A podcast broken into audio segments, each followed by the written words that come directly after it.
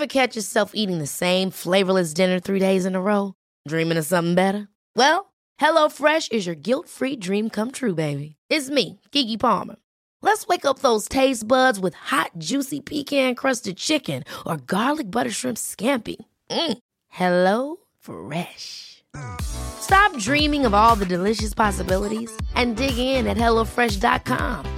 Let's get this dinner party started.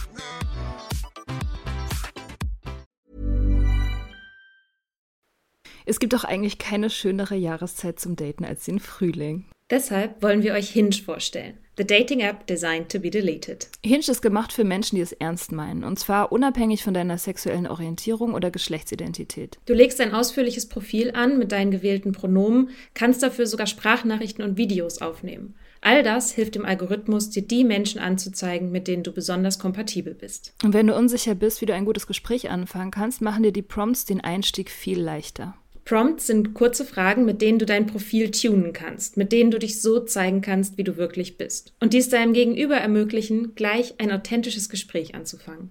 Hinge hat Prompts speziell für die LGBTQIA-Plus-Community entwickelt, zum Beispiel, welche queeren Orte deine Favorites sind oder wie Gender Euphoria für dich aussieht. Also, wenn du noch auf der Suche nach authentischen Verbindungen bist, lad Hinge runter und probier die Prompts aus. Frohe Weihnachten, liebste Soda Clubbies, und willkommen zu Part 1 unserer traditionellen Weihnachtsfolgen, eine für jeden Feiertag. In diesem Jahr sind wir dafür zu dritt. Wir haben uns Sharon Brehm dazu geholt. Sharon Brehm ist Paartherapeutin in München. Sie hat ein Buch geschrieben, Smart Loving, und sie hat zusammen mit der Autorin Annika Landsteiner auch einen Podcast, Hello Lovers, den ich sehr gerne höre. Sharon Brehm kennt sich fantastisch aus mit einem Thema, das wir in unseren diesjährigen Weihnachtsfolgen beleuchten werden. Bindungsstile. Was sind Bindungsstile, woher kommen Bindungsstile und was kann man mit ihnen alles machen? In Folge 1 erklärt Sharon uns, was ein Bindungsstil eigentlich ist und wie er entsteht. Und es geht um den ersten der drei Bindungsstile, den ängstlichen, auch bekannt als Anxious Attachment Style. Oder wie Sharon ihn in ihrem Buch nennt, den Leader. Ängstliche sind nämlich sowas wie die romantischen Heldinnen der Bindungsstile. Viel Spaß bei der ersten Weihnachtsfolge.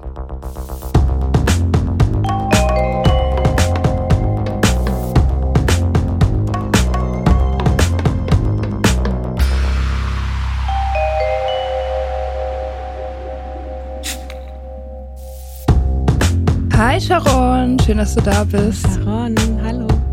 Hi Mia, hi Mika, wie schön, dass ich da sein darf. Ja, wir haben uns äh, dieses Jahr beide so ein bisschen so mit Bindungsstilen beschäftigt. Also vor allem ich mit meiner Liebessucht und so, habe ich auch schon ein paar Mal drüber geredet. Mhm. Und deswegen haben wir dich jetzt eingeladen, weil du alles darüber weißt. Und ähm, wir würden einsteigen mit der Frage, was eigentlich ein Bindungsstil ist. Was mhm. habe ich das auch? Hat das jeder? Und woher kommt es? Also wir alle haben einen ganz persönlichen Bindungsstil. Die Wissenschaft unterteilt ihn zwischen drei, manchmal zwischen vier Teilen, vier verschiedenen Typen. Und was wichtig ist, unser Bindungsstil ist keine Diagnose, es ist kein in Stein gemeißeltes Charakterkriterium, sondern es beschreibt viel eher, wie ich in einer Beziehung bin. Also was macht mir Angst? Macht mir zum Beispiel eher Nähe Angst? Macht es mir Angst, wenn jemand Erwartungen an mich stellt? Und wie gehe ich damit um? Ziehe ich mich eher zurück und sage, okay, die Welt ist ein unsicherer Ort und mein Kopf ist der einzig sichere Ort, da kann ich mich fallen lassen? Oder gehe ich vielleicht eher nach draußen, weil ich unbedingt ähm, die Liebe und die Nähe und die Intimität zu anderen Menschen brauche? Das heißt, unser Bindungsstil, wenn wir den verstehen, dann verstehen wir manchmal auch ein bisschen besser, was uns in Beziehungen oder beim Dating Angst macht und warum wir auf eine gewisse Art und Weise reagieren. Und das Gleiche gilt natürlich auch für unser Gegenüber. Also wenn ich eine Idee habe, welche Bindungsstile es gibt, und ich habe eine Idee, wie mein Gegenüber quasi programmiert wurde, dann kann ich da ein bisschen mehr Rücksicht nehmen oder nehme Dinge nicht persönlich. Wenn ich zum Beispiel mit jemandem zusammen bin und ich weiß, ah, der hat einen vermeidenden Bindungsstil und die Person zieht sich eher zurück, dann denke ich nicht, automatisch, dass ich jetzt was ganz Grundlegendes falsch gemacht habe, sondern kann da das so ein bisschen entspannter und selbstbewusster mir anschauen und dadurch zu einer besseren Lösung kommen. Okay, und äh, wie findet man raus, was man ist? Also es gibt verschiedene Tests, die man machen kann, die einem helfen. manchmal kann man sich auch selber Fragen stellen. Solche Fragen zum Beispiel wie, ähm, wie gehst du mit Erwartungen um? Sind Erwartungen etwas, wo du sagst, hey, finde ich super, finde ich wichtig, die will ich eher kommunizieren? Mika so, Oder sage ich, Was? Was für Leute sind so? so direkt. Mensch, manchmal Menschen mit einem ängstlichen Bindungsstil, die finden das super. Die wollen, die haben auch ganz, die sagen sich manchmal selber nicht, dass sie eine Erwartung haben, aber in dem Kopf sind bestimmte Bilder von Romantik. Oder so wie die Reaktion gerade eben, oh Gott, wer findet denn Erwartungen gut? okay. Zum Beispiel. Oder mh, wie gehe ich im, wie bin ich im Konflikt? Bin ich jemand, der die Dinge ausdiskutieren will und am liebsten sofort? Und es ganz schlimm findet, wenn man ähm, auseinandergeht, ohne eine gemeinsame Lösung zu haben? Oder gehöre ich eher zu den Leuten, die sagen, ach, können wir auch mal lassen und wir warten jetzt einfach, bis Gras über die Sache wächst oder Oh wir Gott. reden da einfach nie wieder drüber. Oh Und das mein sind Gott. natürlich Extreme. Töten könnte ich, da wenn ich das schon höre. Ich, weiß nicht, ich finde, man muss halt nicht alles ausdiskutieren. Ah, ihr- wie nett, ich sehe, da sind so zwei, zwei, ich kann, ich kann mit beiden Bindungsstilen oder mit verschiedenen Bindungsstilen was an. Es ist so gut, dass wir nicht daten, ey. Mika und ich. Wirklich. Wir wären die Hölle füreinander. Es wäre aber eine sehr spannende Hölle. Das muss man schon sagen. Also Okay. wenn die beiden Typen, auch, und das, da kommen wir vielleicht in, ich glaube in Folge zwei kommen wir drauf. Ja. Aber ähm, das ist erstmal, das sind so zwei Fragen, die man sich selber erstmal stellen kann. Wenn ich sie manchmal ein bisschen beschreibe, die Bindungsstile, die es gibt, dann hat man manchmal sowieso schon wie so ein Aha-Moment.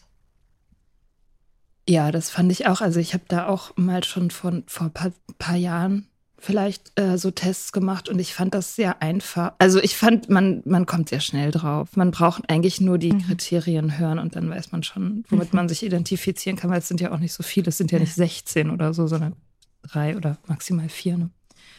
Also die bilden sich in der Kindheit, ist das richtig? Oder wie verändern die sich so ganz grundlegend über das Leben? Also, natürlich sind unsere Eltern oder aber auch unsere Geschwister oder unsere Großeltern oder Tanten, das sind erstmal die Menschen, mit denen wir aufwachsen und die sind wie ein Blueprint, durch die wir dann die ganze Welt sehen. Sprich, die Erfahrungen, die wir mit unseren Eltern oder unseren Bezugspersonen machen, prägen natürlich auch die Art und Weise, wie wir später selber lieben. Es kann aber auch sein, dass du deinen Bindungsstil veränderst zum Positiven, weil du sagst, okay, ich gehe in Therapie oder ich date jemanden, ich bin in einer Beziehung mit jemandem, der mir hilft, mit Erwartungen irgendwie entspannter umzugehen, zum Beispiel, oder ähm, Konflikte nicht persönlich zu nehmen. Oder es kann auch ins Negative rutschen. Es kann sein, dass deine Eltern dir ganz viel Liebe, Zutrauen, Anerkennung, Freiheit geben, aber du gerätst ähm, an jemanden, der dir überhaupt nicht gut tut. Und danach entwickelst du die Perspektive, oh je, die Welt ist kein sicherer Ort oder ich bin ganz schlecht. Also solche Erfahrungen, egal ob positiv oder negativ, prägen uns. Und das liegt einfach daran, dass unser Gehirn über Erfahrungen lernt. Ähm, was mir gerade noch eingefallen ist, kann man auch so einen Bindungsstil sozusagen erben? Also, dass man den gleichen hat wie seine Eltern? Also, weil normalerweise ist es ja so, dass es ja eine Interaktion mit den Eltern sozusagen ähm, entsteht. Aber kann man das auch sich abgucken, Mhm. sozusagen, meine Mutter hatte diesen Bindungsstil und deswegen habe ich den auch? Mhm. Also, Okay. ich finde Erben in dem Begriff total spannend, weil ich es noch nicht gehört habe, aber es macht Sinn. Ich meine, wir sehen uns an, wie geht meine Mutter bei Stress um? Ist die zugänglich? Ist die offen? Fragt die nach? Oder ist die total angespannt? Wird sie laut? Wird sie hysterisch? Zieht sie sich zurück? Was macht sie, wenn, Mensch, wenn Menschen ihr zu nahe kommen? Was macht sie, wenn ich ihr zu nahe komme? Auf so eine Art und Weise gucken wir uns das quasi ab. Und sich bewusst zu machen, das ist ein Erbe, ich kann es verändern, ich darf es verändern. Das braucht zwar Zeit, aber ist prinzipiell immer, immer möglich. Oh, das sind Good News. okay, dann lass uns Ja. über den ersten, äh, ersten Bindungsstil reden. Mhm. Das ist der ängstliche, der stressigste von allen, wie ich finde. Also ich muss gestehen, ich finde bei allen Bindungsstilen, die haben auch was ganz Positives. Ähm, in meinem Buch habe ich diesem ängstlichen Bindungsstil einen anderen Namen gegeben. Ich nenne die Lieder, weil die auch wirklich, wenn du dir diese Hauptfiguren in Filmen vorstellst, die so sehr romantisch sind, die für die Liebe alles machen, die reisen ans andere Ende der Welt, die sind total loyal, die sind, ähm, die sagen, was ihnen wichtig ist. Das sind alles positive Eigenschaften, die mitkommen, aber die haben eine unglaubliche Angst davor, verlassen zu werden oder nicht gut genug zu sein oder dass sie eben Menschen nicht wichtig sind, obwohl sie selbst ja so vieles für die andere Person tun. Und ihren Schutzmechanismen, da werden die manchmal laut oder nörgelig oder stellen eben Erwartungen oder gehen in so ein in so ein Verhandeln. Ja, wenn du mir das gibst, dann brauche ich das von dir. Wenn du heute Abend auf die Party gehst, dann lass uns morgen gemütlich kuscheln. Irgendwie sowas. Das heißt, das macht erstmal diesen ängstlichen Bindungsstil aus. Die haben so ganz konkrete Vorstellungen und Wünsche, aber es, ja, wenn das nicht passiert, sind die manchmal auch, auch ein bisschen ungemütlich. Ja, ich glaube, dass die, man kann dann auch, wenn man das hat, dazu neigen, dass man so taktiert und so Spielchen spielt, ne, um die, um mhm. die Liebe der anderen Person zu testen. Ähm, ja. Das habe ich auf jeden Fall früher ja. gemacht, als ich noch nichts darüber wusste. Ja, wie war das für dich mit dem, warum, weißt du noch, warum das für dich wichtig war? Weil keiner sagt gerne, wenn man mittendrin ist, ja, ja, mir macht das wahnsinnig viel Spaß, Spielchen zu spielen. Erinnerst du dich noch daran, was für dich so der Impuls und die Intention dahinter war? Äh, ja, also wenn jemand mir nicht genug Aufmerksamkeit gegeben hat oder ausgewichen ist oder so oder nicht mhm. ehrlich war oder mich in irgendeiner Art ähm, nicht richtig behandelt hat, in Anführungsstrichen, mhm. dann hat das halt Wut ausgelöst und dann wollte ich die mhm. Person mhm. dafür bestrafen. Und dann habe ich halt damals, also wirklich auch teilweise sehr extreme Sachen gemacht. Ich meine, ich war auch sehr crazy ähm, eine Zeit lang in meinem Leben und habe dann halt so einfach mit anderen Leuten geschlafen zum Beispiel und gesagt so, jetzt schlafe ich einfach mit anderen Leuten. Tja, das hast du jetzt davon, Bitch. So, ja, das war das, nicht so gut. Und gleichzeitig ist es so nachvollziehbar. Ne? Da ist so ein, da ist die Nähe nicht, die ich mir wünsche und die ich mir eigentlich, die ich eigentlich auch brauche. Und das verunsichert mich so sehr. Aber gleichzeitig habe ich nicht die Sicherheit, dass ich zu dir hingehen kann und sage, hey, das, was du tust, das verletzt mich. Also versuche ich der Person auf eine andere Art und Weise zu zeigen, das verletzt mich, was du tust. Und man macht das ja nicht absichtlich, man setzt sich da nicht hin und sagt, wie kann ich die andere Person am meisten verletzen. Es geht dann viel eher darum, ich habe dann den Schmerz und ich habe nicht gelernt, dass da Menschen sind, die meine Verletzung ernst nehmen. Die hören wollen, hey, wenn es dir nicht gut geht, dann sag mir das. Du musst mit niemandem anderen schlafen, du kriegst die Aufmerksamkeit von mir. Du musst mich aber fragen oder mich darauf hinweisen, weil das Leben manchmal um uns herum ganz schön laut ist. Mhm.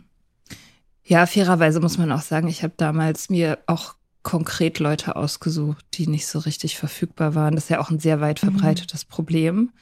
Und da würde ich jetzt fragen, also obwohl ich darüber natürlich schon ein paar Sachen gelesen habe, aber woher kommt das normalerweise? Weil dieses Problem haben viele Leute, vor allem Frauen. Also das Problem, dass man ängstlich ist, aber sich explizit Leute immer wieder raussucht, die genau die Ängste bedienen, statt das Bedürfnis nach Sicherheit. Mhm. So, meinst du? Mhm. Ja, okay. Ja. Mhm. Wollt ihr was Paradoxes hören? Oh ja. Gerne. Mhm. Eigentlich ist jede Person, die ängstlich ist, hat auch einen vermeidenden Anteil. Das heißt, wenn du dir jemanden suchst, der dir nicht so nahe kommst, dann kannst du entscheiden, wie nah du der Person kommst. Mhm. Aber wenn du dich auf jemanden einlässt, der dir sehr nahe kommt oder der sehr sicher ist, dann hast du darüber keine Kontrolle. Das ist das eine. Also wir können dann immer noch kontrollieren, wie nah kommt uns die Person. Dann zweiter Grund, der mit reinspielen kann, ist, dass wir diese alten Muster einfach auch gerne wiederholen. Unser Gehirn liebt Dinge, die es bereits kennt. Und wenn ich da jemanden habe, wie einen, keine Ahnung, wenn ich die Erfahrung gemacht habe, beim Vater ist nicht da, na, der ist nicht präsent, dann versucht unser Gehirn immer wieder die gleiche Erfahrung zu machen, weil es für unser Gehirn viel besser ist, dass es weiß, was passiert, als dass es nicht weiß, was passiert. Mm. Und der dritte Punkt ist, dass, dass Menschen mit einem sicheren Bindungsstil, ich glaube, da kommen wir in der dritten Folge dazu, die werden in der Popkultur oft nicht als so wahnsinnig spannend dargestellt. Das sind die Good Guys, die vielleicht in Anführungsstrichen ein bisschen langweilig sind. Und die, bei denen schütten wir oft nicht so viel Dopamin und Adrenalin aus, so Angsthormone. Und viele von uns haben gelernt, Romantik ist etwas, was uns erstmal auch so, dieses Verliebtheitsgefühl, Schmetterlinge im Bauch, das ist, das muss ein bisschen Angst machen, das muss ein bisschen exciting sein, das muss ein bisschen unpredictable sein. Mhm. Und deswegen sucht man sich dann super gerne Menschen, die einem eigentlich eine, also Angst, die einem Angst machen. Also nicht im Sinne von, die sind gruselig, als, ah, meine Verlustangst wird getriggert. Hello. Das auch manchmal. Du hast die gruselige Typen gesucht? Ja, also wenn man, ja, ich meine, kommt halt drauf an, wie man gruselig definiert. Aber doch, ja, ja, doch, das war schon manchmal auch Halloween-mäßig. Ja, ich habe auch mal gelesen, es gibt diese krasse Studie mit dieser Hängebrücke, wo Leuten Angst mhm. gemacht wird auf so einer Hängebrücke und in der Mitte von der Hängebrücke mhm. steht eine Person und die stellt dann irgendwie Fragen und für Rückfragen gibt die dann halt ihre Telefonnummer raus und je mehr Angst die Leute hatten, desto eher haben die sich bei der Person hinterher nochmal gemeldet und haben sich zu der hingezogen gefühlt sozusagen, weil halt Angst sich so ähnlich anfühlt wie verknallt sein. Genau, also wir haben eben das Gefühl von es braucht ein bisschen Unsicherheit. Und ich glaube, dass es auch normal ist, selbst wenn du dich in jemanden verliebst, der eigentlich sicher gebunden ist, ist da ein bisschen, mache ich alles richtig? Gefällt die, gefalle ich der Person? Gefällt mir die Person? Was wird aus uns? Aber ähm, wir können natürlich unsere Gefühle auch durch unsere Umgebung ein bisschen mitstimulieren. Mm. Weil Gefühle sind nichts anderes. Wir denken immer, Gefühle sind host irrational. Gefühle sind eigentlich wahnsinnig logisch. Unsere Gefühle schauen sich immer, oder unsere Emotionen besser gesagt, die schauen immer nur, welche Reize finde ich im Außen. Ah, da ist zum Beispiel jemand von dem Geschlecht, das ich attraktiv finde. Oder, ah, ich habe gerade keinen sicheren Stand. Oder, oh, hier ist es hier warm oder kalt. Und auch, was passiert innerlich? Also, welche Gedanken kenne ich? Ah, okay, der gefällt mir, der sieht gut aus. Oder Gedanken wie, der erinnert mich an den und den. Oder Gedanken wie, ähm, keine Ahnung, Tagträume. Und all das sammelt sich und das wird dann zu einer Emotion. Hm. Also das heißt, wenn ich mit jemandem auf dem ersten Date was super Aufregendes mache, also ähm, wie heißt das? Ähm, Snowboarden. Ich wollte gerade Aufzug sagen. Rollercoaster. Aufzug. So, wie heißt, äh, Achterbahn. Achterbahn. Achterbahn. Super spannend. Also, ähm, also ähm, Achterbahn fahren zum Beispiel oder so. Also wenn ich dann richtig Angst bekomme, dann ist es wahrscheinlicher, dass ich das dann mit der Person assoziiere. Genau. Ich meine, uh wenn ihr an so richtig tolle erste Dates denkt, die so ein bisschen aufregend sind. Keine Ahnung, ihr klettert irgendwie in der Hausfassade irgendwie hoch oder ihr fahrt Achterbahn oder Karaoke Date. singen. Wer kennt's nicht? Wer kennt's nicht, diese klassischen Hausfassade, ja. ja. Ich komme komm da jetzt nicht mehr raus, ne? Aber gut, zwischen Aufzug und Hausfassade. Jeder, jeder sucht sich halt aus, was gruselig ist. Mhm. Ich hatte tatsächlich mal ein Date, wo ein Mann aus, aus dem Fenster geklettert ist. Aber gut, das würde jetzt, glaube ich, zu weit führen. Ähm. Hm. okay, also das wäre sozusagen eine Methode, um das, um sich auszutricksen vielleicht sogar, ja? Also wenn man mhm wenn man gelangweilt ist oder wenn man diesen Kick braucht und den bei sicheren Typen eigentlich finden will, aber nicht mhm. findet, Achterbahn fahren gehen. Oder eine genau. Hausfassade hochklettern. Irgendwie sowas. Ähm, ich glaube, das ist, ich glaube, das ist auch wichtig, das zu wissen, ähm, weil man damit ein bisschen mehr Kontrolle über Situationen hat. Es gibt etwas, das nennt sich eine Attraction of Deprivation, also eine Anziehungskraft, die durch Mangel entsteht. Und zum Beispiel viele Pickup-Artists arbeiten genau damit. Also da sind so Strategien, wie du die Person, die du eigentlich gut findest, die wertest du auch so ein ganz kleines bisschen ab. Äh, du bist mhm. nicht verfügbar. Um damit so eine Art von Angst und Anziehung ja, hervorzuheben. Aber es gibt auch eine um, Attraction of Inspiration. Also wenn da jemand ist und der inspiriert dich total, weil die Person ist in tollen Projekten irgendwie involviert und engagiert, die hat ein fantastisches Mindset, die macht Dinge, wo du denkst, boah, finde ich richtig, richtig cool. Das kann ich genauso anziehen. Also es muss jetzt nicht die Hausfassade sein. Okay. Inspirierende Leute daten. Ich meine, das wollen wir ja alle. Und wir selbst sind wahrscheinlich, wenn wir uns das zugestehen, auch alle ein bisschen inspirierend für jemand anderen. Hoffentlich. Ähm, mich würde das noch interessieren, wie ein ängstlicher Bindungsstil so klassischerweise entstehen kann. Gibt es bestimmt ganz viele mhm. Wege so, aber vielleicht kannst du so ein, oder vielleicht ein typisches Elternhaus oder wie mhm. sich Eltern verhalten, wo man sagen würde, ja, das führt wahrscheinlich dazu, dass die Person einen ängstlichen Bindungsstil. Also wenn ich jetzt ein Kind mhm. hätte und ich möchte unbedingt, dass dieses Kind einen ängstlichen Bindungsstil bekommt, weil das mein größter Traum ist. Wie würde ich das, wie würde ich das anstellen? Mega Frage. Wie kann ich das schaffen, dass mein Kind, ein, kind einen ängstlichen Bindungsstil bekommt? Dann sei auf, allen, auf alle Fälle unberechenbar. Also wenn du in der einen Sekunde total liebevoll bist und dann aber doch wütend, überanstrengend, gestresst, was auch immer, ja, dann bist du auf dem allerbesten Weg, da mhm. jemanden dazu zu erziehen, dass die Person ängstlich ist. Genauso, ähm, dann, was auch gut ist, wenn eine Person oder am besten beide die Person verlassen. Mhm. Na, so, und am besten so wenig Kommunikation darüber wie möglich, damit das Kind ganz, ganz viel darüber nachdenken kann, was habe ich falsch gemacht. Mhm. Und seine und eigenen dann, Schlüsse ziehen kann, ne? Das, genau. Und das ja immer bei Kindern was mit sich selbst zu tun hat. Also die beziehen ja alles auf mhm. sich so. Genau. Und vor allem, mhm. wenn dann das Kind irgendwie kommt und dann irgendwann sagt, okay, ich habe jetzt die Initiative, ich mache das, dann mach am besten Versprechungen, die du nicht hältst. Ganz wichtig. Halte, halte die Versprechungen nicht. Oder mach, baue Luftschlösser. Sag, komm, wenn ich dich abhole, dann wohnst du bei mir und bei einer neuen Freundin und dann äh, hast du da dein eigenes Zimmer und dann entsteht es nie dann bist du auf einem wirklich mhm. ganz fantastischen Weg, deinem Kind zu zeigen, die Menschen, die du liebst, auf die kannst du dich überhaupt nicht verlassen. Was auch helfen kann, wenn du das wirklich möchtest, ist, die Bedürfnisse deines Kindes nie ernst zu nehmen, erst wenn es wirklich, wirklich laut schreit. Mhm.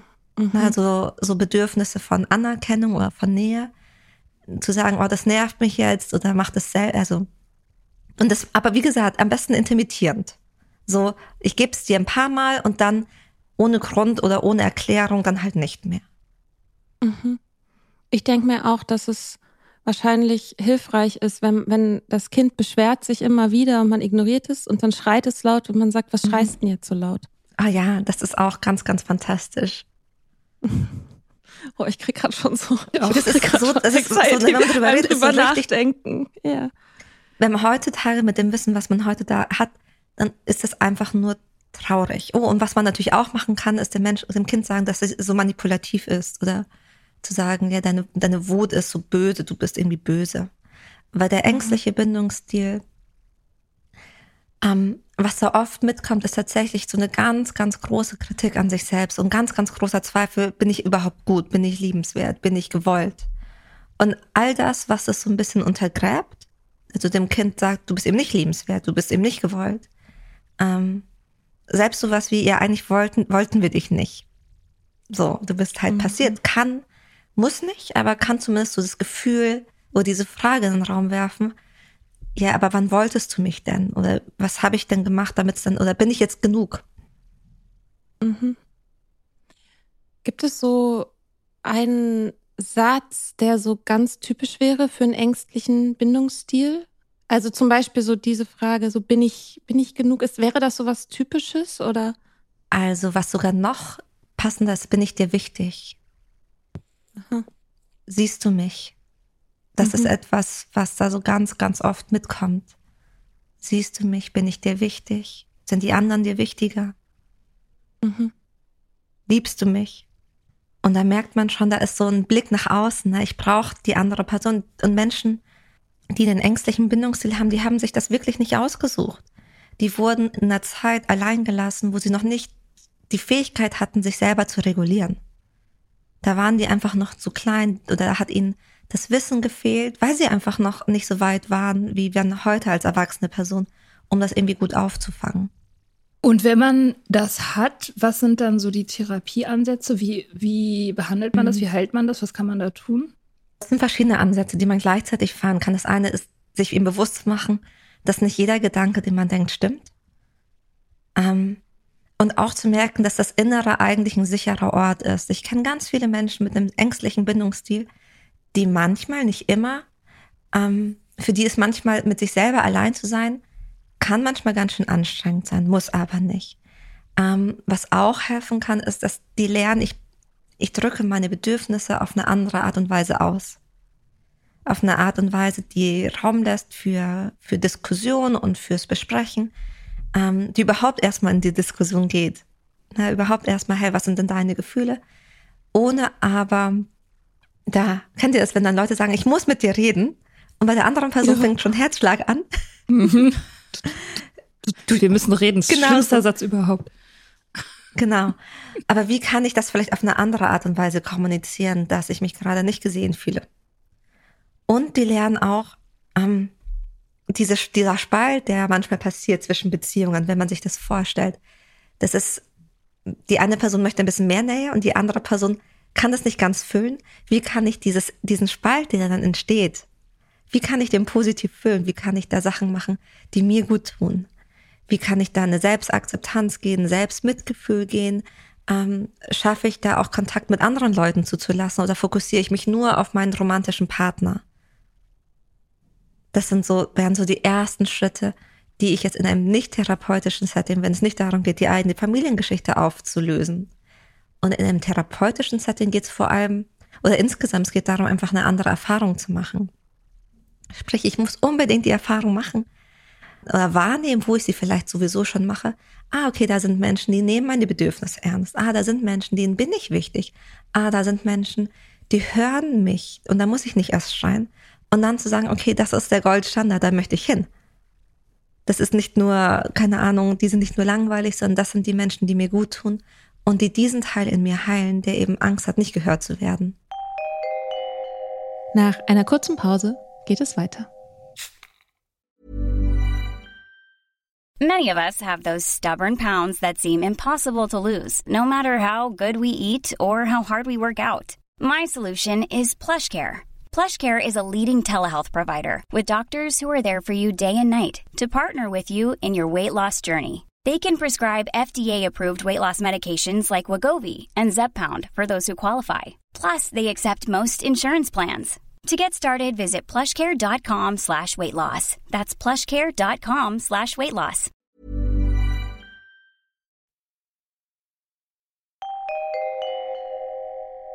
Hi. So, hallo zum zweiten Mal in dieser Folge. Willkommen zum Nachgespräch. Ja, ist jetzt ein paar Tage später. Sollen wir das enthüllen? Unseren Arbeitsprozess. Ja, also wir dachten ja, dass es eine gute Idee ist, wieder Weihnachtsfolgen zu machen, weil das eine schöne Tradition ist, drei Feiertage hintereinander zu haben und so ein bisschen was Festliches. Letztes Jahr war es, glaube ich, Liebe Hoffnung mhm. und dieses Jahr sind es Bindungstypen. Mhm. Genau, und deswegen dachten wir, es ist ja auch gut, war danach noch ein bisschen zu plaudern. Ja. Dann habt ihr noch länger was von uns an diesem Feiertag. Ja, ich kriege auch immer wieder das Feedback, habe ich neulich gerade wieder bekommen, dass die Leute sehr dankbar für diese Weihnachtsfolgen sind, weil sie dann dem äh, festlichen Alltag mit ihren Eltern oder Geschwistern oder ihren ganzen anderen Lieben ein bisschen entkommen können. Hm. Ja, ist natürlich bei, bei Bindungstypen, das rührt ja schon einiges an, was äh, tiefer in der Kindheit auch verbuddelt wird. So, ne? das, äh, die, die Familie mhm. ist ja so der Startpunkt all unserer Konflikte ja. und eben auch für die Art und Weise, wie wir dann lieben und Beziehungen führen. Und das ist schon interessant, auch wenn man dann mal so seine Familie so abklopft und mal so guckt, hm, wie ist eigentlich das Konfliktverhalten? Wer zieht sich hier eigentlich zurück oder wer explodiert oder gibt es überhaupt offen ausgetragene Konflikte? Streiten wir uns jedes Mal zu Weihnachten? Das finde ich ja auch hochinteressant, ne? dass man eigentlich schon sehr viel ablesen kann, wenn man weiß, wie Familien ihr Weihnachten verbringen und wie Leute zu ihrem Weihnachtsfest hinfahren und dann sowas sagen wie, ja, es ist jeden, jeden 24.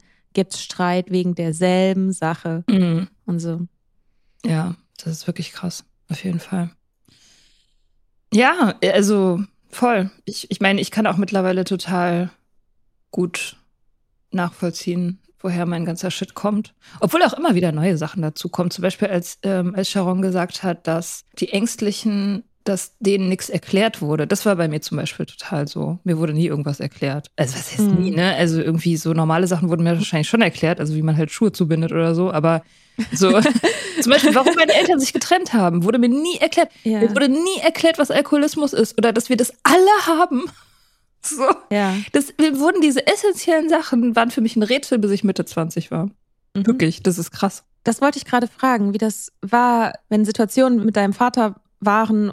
Hat das irgendwer eingeordnet nee, oder hat null. nichts? Was war denn da? Was ist dann passiert? Ich keine Ahnung. Also ich meine, es gab ja zum Beispiel diese Situation, wo mein Vater und ich, wir waren irgendwie im, im Urlaub in so einem Hotel am Meer Und ich war so sechs, sieben, glaube ich.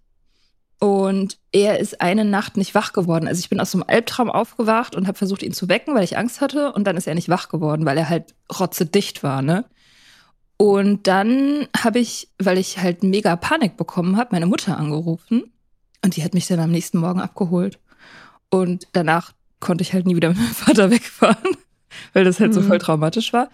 Ich kann mich nicht erinnern, dass da irgendjemand mit drüber geredet hat.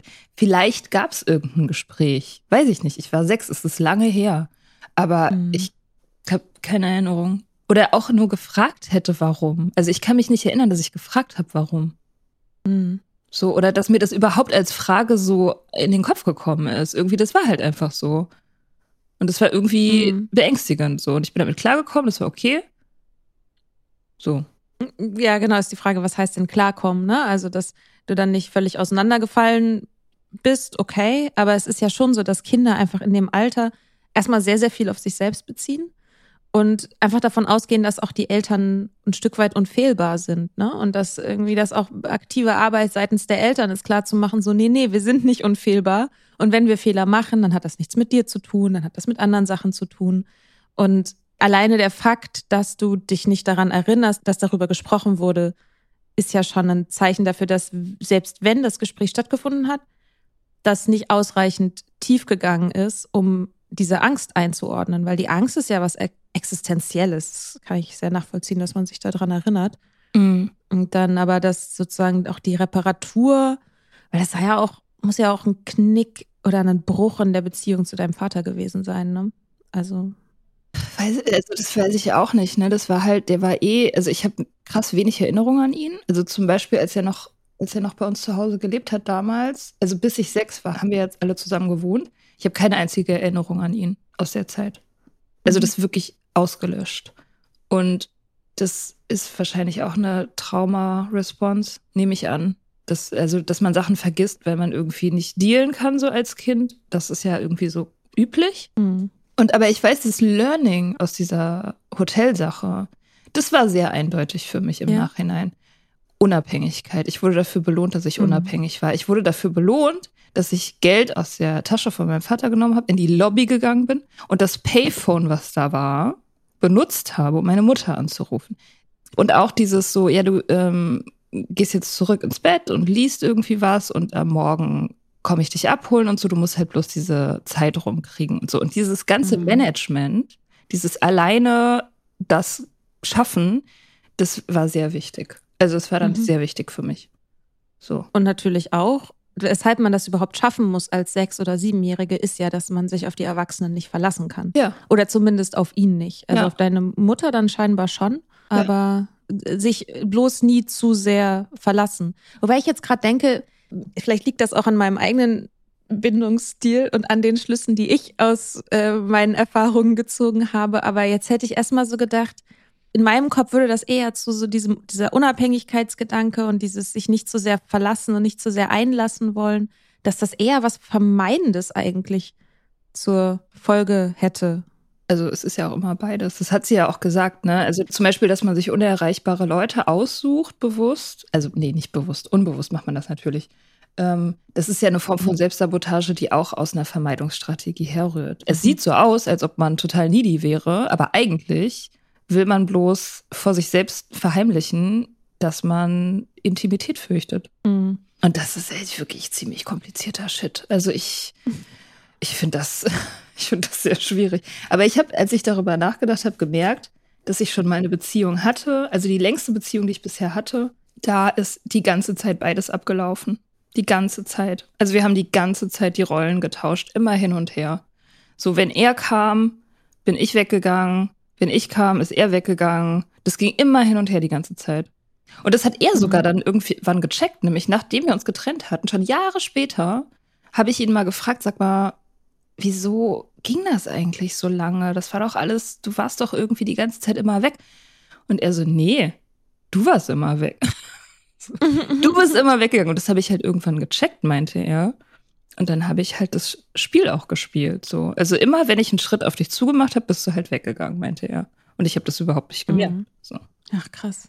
Ja, ja ist, war das auch das erste Mal, dass du, dass du mit diesen Bindungstypen und diesen Dynamiken so bewusst in Berührung gekommen bist? Also, also mit der Theorie sozusagen dahinter? Nee, das war noch später. Das ist wirklich nicht lange her. Das war während meiner letzten Beziehung, glaube ich. Oder kurz vor Ende, also so vor drei Jahren oder so. Da mhm. habe ich dieses Buch gehört darüber, was so populär ist. Attached heißt es. Mhm. Irgendwie Attached, ich kann das ja in den Shownotes verlinken, auf Deutsch hat das einen ganz dummen Titel. Und die erklären das sehr gut. Und da habe ich, hab mhm. ich dann irgendwie angefangen, da drin rumzugraben. War das auch die Phase, wo Daniel Schreiber allein rausgebracht hat und dann auch mit den Sla-Meetings und so? War das mhm. die Phase? Mhm, ja. Ich habe schon früher, also auch in meiner letzten Beziehung, ziemlich einen Leidensdruck deswegen gehabt, weil ich mir selber so krass misstraut habe irgendwann und irgendwie gar nicht mehr wusste, wie ich normal klarkommen soll. Aber ja, das hat jetzt ein bisschen nachgelassen, ehrlich gesagt. Ich finde gar nicht mehr so. Ich denke, so Dates sind eigentlich gar nicht so spannend. Arbeiten ist viel, viel wichtiger. also dein Normalzustand als Vermeiderin. Naja, also es klingt immer so extrem, als ob ich irgendwie mich überhaupt nicht mit Leuten auseinandersetzen würde oder so. Oder nie da wäre. Und bei jedem Funken von Konflikt ähm, sofort das Weite suche. Das so auch nicht. Naja, Wollte ich nur noch mal sagen. Es bezieht sich ja auch nicht auf Leute, sondern auf die, also in der Regel ja irgendwie die Partner. auf die, ja, die romantischen. So bei ja. Freundschaften läuft das ja in der Regel alles anders. Oder weiß ich nicht, vielleicht auch nicht. Was ist denn daran eigentlich so schlimm, ängstlich zu sein in einer Beziehung? Äh, man hat halt die ganze Zeit Angst. das ist unangenehm. nee, aber nicht die, also du meintest ja auch, nicht die ganze Zeit. Es ist halt, wenn die andere Person etwas tut, was massiv verunsichernd ist. Ich finde, eigentlich ist es auch eine sehr natürliche Reaktion, dann Angst zu bekommen. Also wenn sich die andere Person total zurückzieht und man keinen Zugriff mehr auf die hat, das ist einfach, also das ist ja einfach verunsichernd. Ja, das stimmt. Nee, das ist auch, äh, das ist natürlich auch nicht so einfach. Man hat ja nicht die ganze Zeit Angst. Also wenn man jemanden hat, ich meine, meine letzte Beziehung ist dafür ein gutes Beispiel. Ich weiß gar nicht, ob ich es in der Folge gesagt habe oder nicht, aber die letzte Beziehung, die ging ja zwei Jahre knapp und das erste Jahr war halt, der Typ hat mir massiv viel Sicherheit gegeben. Also er hat mich mit Sicherheit quasi ertränkt. Und ich war die gechillteste, relaxteste, toleranteste Freundin auf dem Planeten Erde. So, es war alles nur, ich meine, gut, ich war auch krass verliebt und so, was natürlich auch diese Euphorie nochmal mit sich bringt und so, aber wenn ich Sicherheit kriege, dann habe ich auch überhaupt gar kein Problem. Ist alles gut dann. Das Problem ist, wenn das mir entzogen wird, aus welchen Gründen auch immer, ja. Also wenn jetzt jemand wirklich ein krasser Vermeider ist oder eine Sucht hat oder irgendwas Ernsthaftes ist, weswegen der sich zurückzieht, das ist natürlich dann auch ein ernsthaftes Problem für die Beziehung. Aber es kann natürlich auch sein, dass das irgendwie, weiß ich nicht, phasenweise so passiert oder jobbedingt ist oder I don't know, halt irgendwelche sinnvollen, nicht bedrohlichen Gründe hat, dann kriege ich halt, dann kriege ich Panik mhm. und habe sofort so dieses Gefühl, so, oh Gott, ich kann nicht so atmen und so. Und das ist ganz schlimm. Und gleichzeitig verurteile, also ich weiß nicht, ob das nur mich betrifft, keine Ahnung, aber bei mir ist es so, ich verurteile mich halt krass selbst dafür, dass ich so needy bin. Weil das ist für mhm. mich auch mein schlimmster Albtraum. Also needy sein ist so das, das Schlimmste. Also das, es gibt nichts, was ich weniger gerne zugeben würde, als needy zu sein. Das, weil halt diese Unabhängigkeit so ein hoher Wert für mich ist. Mhm. Also dieses so, du kriegst es alleine hin, du bist eigenständig, du brauchst niemanden und so. Das ist alles so super. Ja, wie gesagt, das ist halt ein hoher Wert. Und wenn ich dann merke, dass ich irgendwie diese Needy-Haftigkeit entwickle, dann ähm, kann ich mich selbst nicht ertragen. Also dann mag ich mich halt selbst nicht mehr. Und das ist natürlich dann auch eine schwierige Situation, wenn man sich sowieso mhm. schon irgendwie scheiße fühlt und dann auch noch sich selbst dafür verurteilt, dass man sich schlecht fühlt. Das ist mhm. echt die Hölle. Und das war im zweiten Jahr der Beziehung. War das nämlich genau so, dass es halt irgendwann umgeschlagen so. Und der Typ hat so Quiet Quitting gemacht mit der Beziehung. Und das ist für mich tatsächlich ein Leben in der Hölle. In der Hölle. also es ist wirklich unbeschreiblich, wie krass sich das anfühlt. Also ich habe immer wieder auch gemerkt, dass ich zum Beispiel mit dem Tod viel besser klarkomme, so als damit. Das ist wirklich der schlimmste Zustand. Ist es so ein bisschen, es ist wahrscheinlich ein super unpassendes Beispiel, aber wenn, wenn man gar kein Internet hat, dann fällt einem das total leicht, sich damit an, sich daran anzupassen. Aber wenn man so ein bisschen Internet hat, dann kann man, dann, dann ist man trotzdem die ganze Zeit dabei, denkt so, na ja, okay, es lädt halt langsam, aber ich probiere jetzt trotzdem noch mal was zu googeln. Und das ist viel frustrierender, als es einfach nicht zur Verfügung zu haben. Klar, ja, natürlich. Also deswegen, dass das ganz oft Leute, die davon keine Ahnung haben, sagen so, naja, du musst halt lernen, allein zu sein. Du musst halt lernen, dir selbst genug zu sein. Und ich denke mir immer so, ihr habt gar keinen Plan. Mhm. Alleine sein ist das einfachste auf der Welt. Da ist alles in Ordnung. Alleine sein ist cool. Kann ich, kann ich zehn Jahre ohne Stress, langweil mich nie, alles gut. Das äh, ist, ist nicht das Ding. Also es ist nicht so, dass die, diese Leute nicht allein sein können unbedingt. Ich weiß nicht, ich meine, Sharon hat gesagt, das kommt auch vor, aber das ist bei mir tatsächlich nicht so. Bei mir fängt das Problem mhm. immer an, wenn ich mich binde. Mhm. Mhm. Wahrscheinlich ja, versuche ja ich das deswegen auch zu sabotieren. I don't know. Ja, da zeigen sich halt die allerersten Grundüberzeugungen. Ne? Also mhm. in der Phase, wo wir so die, unsere Haltung zur Welt entwickeln, in den ersten paar Lebensjahren, das zeigt sich halt einfach in der Nähe. Ne? So. Ja. Mhm. Ja, ich habe gerade überlegt, also ich meine, ich kenne ja auch die andere Seite. Also ich weiß noch in einer ähm, schrecklichen Beziehung, die ich hatte, es war eine Fernbeziehung mit dem Iren, da habe ich sicherlich an irgendeiner Stelle schon drüber gesprochen. Ja, ja, Und den kenne ich schon. Immer, immer wieder, immer wieder. Den Typen, ey. Ähm, dafür, dass er ein Comedian war, war es oft gar nicht so lustig. Auf jeden Fall Damals habe ich noch in einer WG gewohnt, in einem kleinen, hatte ein WG-Zimmer, ein kleines WG-Zimmer. Und wir haben uns dann halt mal so eine Woche oder so, oder auch mal nur ein Wochenende, aber haben wir halt auf diesem kleinen Raum gelebt, so.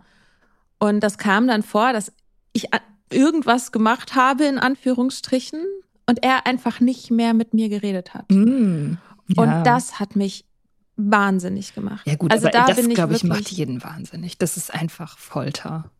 Oder? Die Frage ist halt, ja, aber was mache ich dann? Ne? Ich hätte ja sagen können, ey, weißt du was, Dude, wenn du dich so verhältst, raus. So, also so mache ich das schon mal gar nicht. So, entweder du redest mit mir oder du suchst dir ein Hotel, ist mir scheißegal. So, hätte ich ja machen können. Ja, deswegen suchen so. sich halt so Männer, so junge Frauen, weil die das halt noch nicht machen, weil die halt da noch Angst genau. vor haben. Genau. Ja. Und ich hatte halt Angst. Ja. Ich habe dann halt gebettelt, ich habe gesagt, bitte sag mir, was passiert ist, was immer ich gemacht habe, es tut mir so leid. So.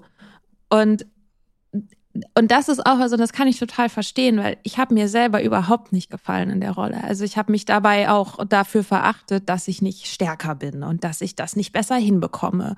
Und auch nachdem die Beziehung dann zu Ende war, ich habe sehr lange gebraucht, um mich tatsächlich zu trennen, also wirklich den Schlussstrich zu ziehen, hatte aber nebenbei auch noch Affären und so. Also habe eigentlich schon versucht, dem zu entkommen, aber konnte sozusagen das nicht ehrlich mit geradem Rücken sagen, hey, pass auf, ist jetzt vorbei zwischen mhm. uns. Und danach hat es auch diese Phase gegeben und die kannte ich schon sehr gut. So eine Art Sinnkrise nach einer Beziehung, in der ich mich frage, wer war ich eigentlich? Mhm. Wer zur Hölle war ich? Was habe ich da gemacht? Ich erkenne die Person, die da gehandelt hat, ich erkenne die nicht wieder. Die passt nicht zu dem, was ich denke, wer ich bin.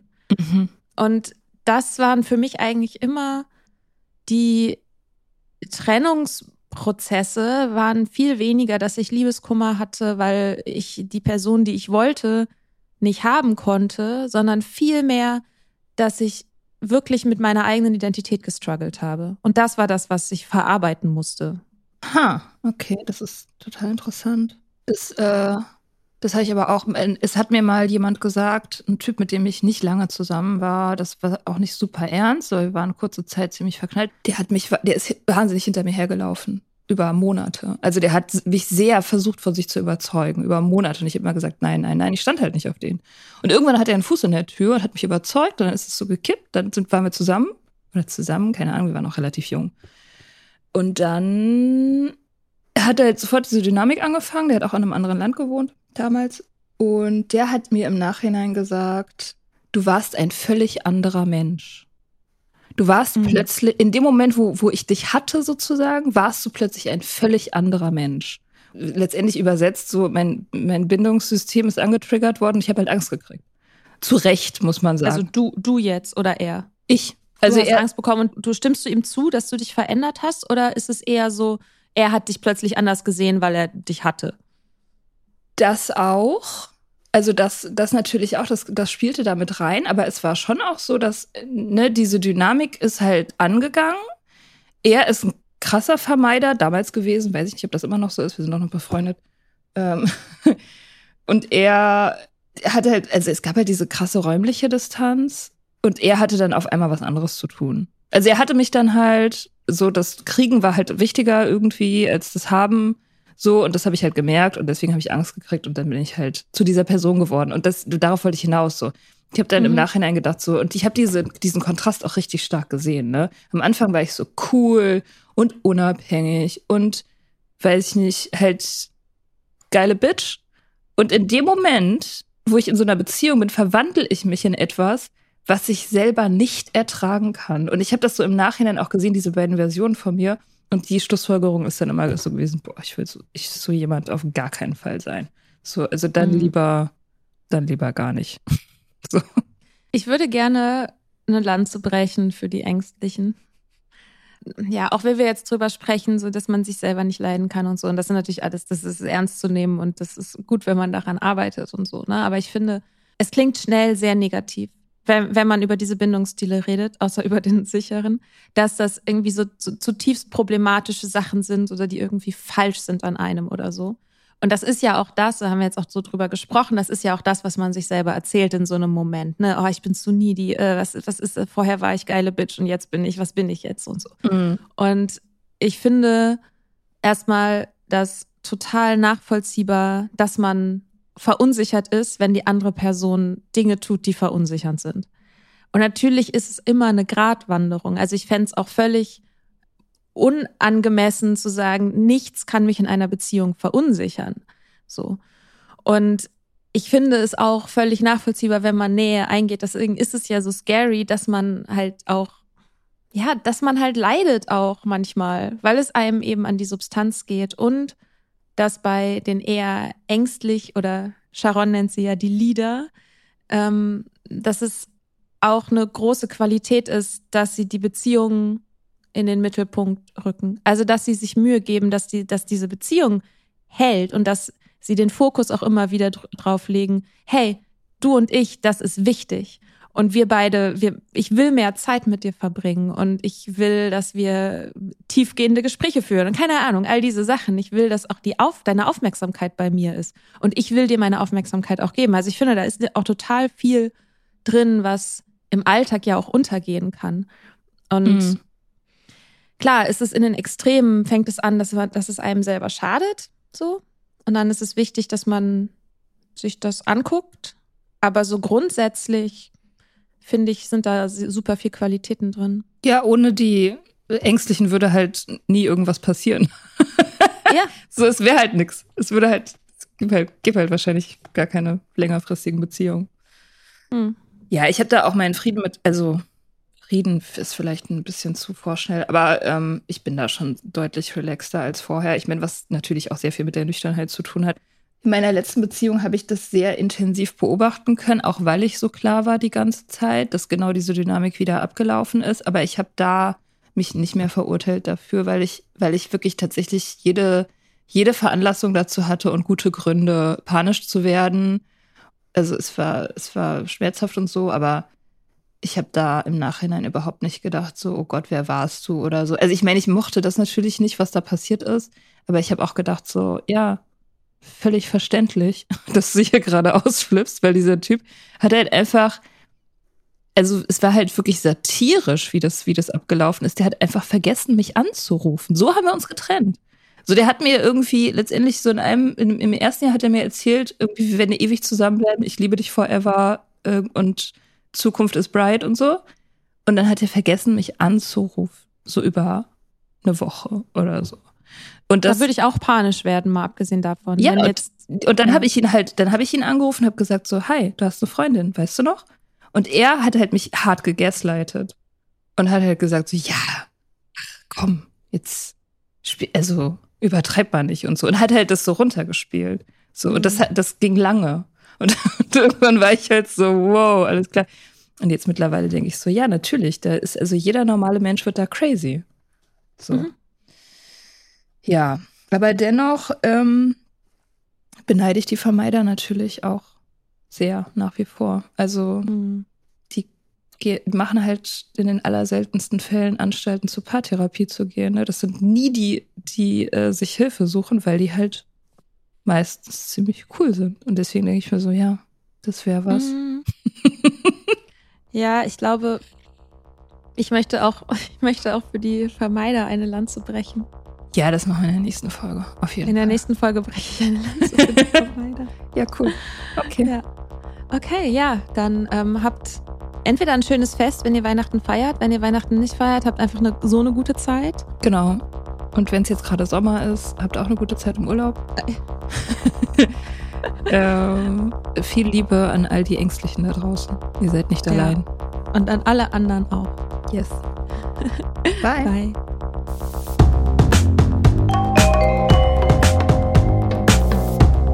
Wir hoffen, dir hat diese Folge gefallen. Wenn du mit Soda Club up to date bleiben willst, dann kannst du das auf sodaclub.com. Dort findest du nicht nur alle Podcast-Folgen, sondern auch das Soda Mag, Magazin für Unabhängigkeit. Wenn du Steady-Mitglied wirst, kannst du unsere Arbeit unterstützen und bekommst noch dazu unseren Newsletter voller geiler Bonusinhalte. Schreib uns für Feedback, Fragen und Themenvorschläge. Wir lesen alles. Und wenn du ein Sternchen bei Apple Podcasts und Herzchen bei Instagram gibst, dann lieben wir dich für immer. Bis bald auf sodaclub.com.